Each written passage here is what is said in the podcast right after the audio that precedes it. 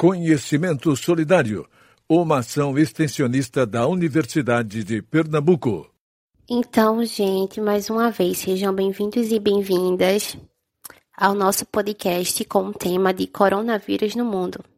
E nesse último episódio, de número 3, nós iremos falar sobre tratamento, prevenção, a diferença de distanciamento social, isolamento, isolamento vertical, isolamento horizontal, quarentena e lockdown. Então, é importante saber que até o momento não existe medicamento específico para o tratamento da infecção humana pelo coronavírus.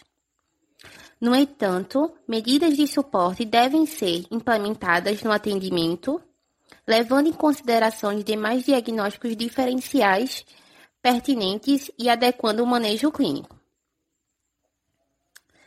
Por isso, é necessário tomar medidas de prevenção para evitar ser exposto ao vírus. Lavar as mãos frequentemente com água e sabão por pelo menos 20 segundos pode ser uma dessas medidas. Usar máscara e, quando usar, evitar tocar nos olhos, nariz e boca com as mãos não lavadas é outra medida. Evitar contato próximo com as pessoas doentes. Ficar em casa quando estiver doente e cobrir sempre a boca e nariz ao tossir ou espirrar com lenço de papel. E limpar e desinfetar objetos e superfícies tocados com frequência são hábitos diários que podem ajudar a impedir a propagação de vários vírus, inclusive do coronavírus.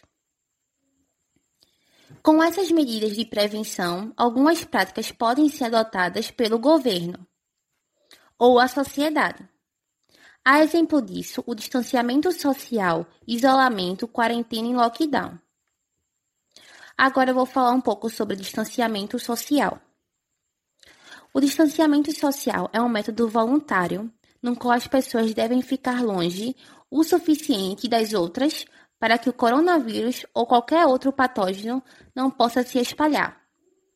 E é por isso que estabelecimentos, escolas e universidades foram fechadas e eventos cancelados.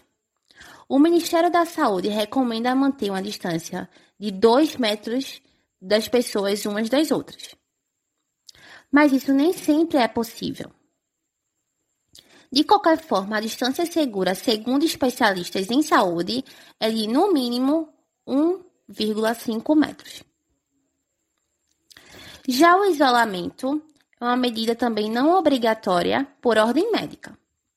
No isolamento, ele serve para separar pessoas sintomáticas ou assintomáticas em investigação clínica e laboratorial, de maneira a evitar a propagação da infecção e transmissão.